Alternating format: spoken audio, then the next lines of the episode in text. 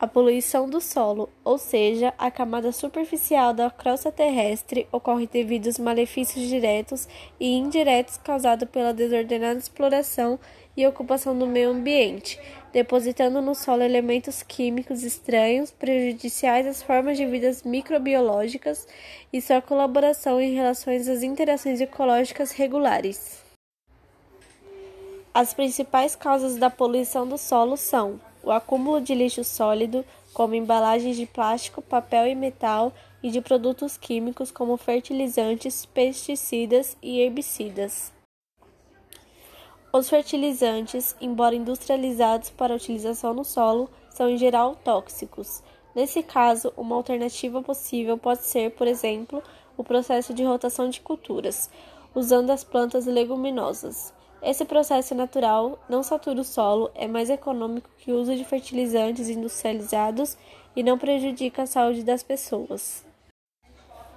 Um outro exemplo são os pesticidas, aplicados nas lavouras e que podem, por seu acúmulo, saturar o solo, ser dissolvidos pela água e depois ser absorvidos pelas raízes das plantas.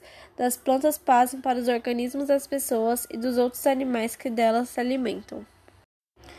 A poluição do solo acontece devido à deposição, infiltração ou acúmulo de substâncias que alteram a composição natural do solo.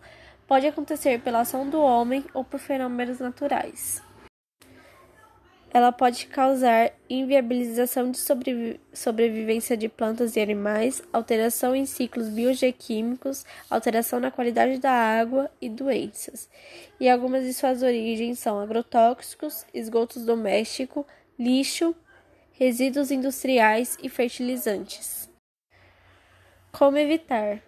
Fiscalizar atividades poluidoras, descartar corretamente o lixo, criar aterros, promover coleta seletiva e reciclagem, controlar o uso de fertilizantes e de agrotóxicos e garantir tratamento de resíduos domésticos e industriais.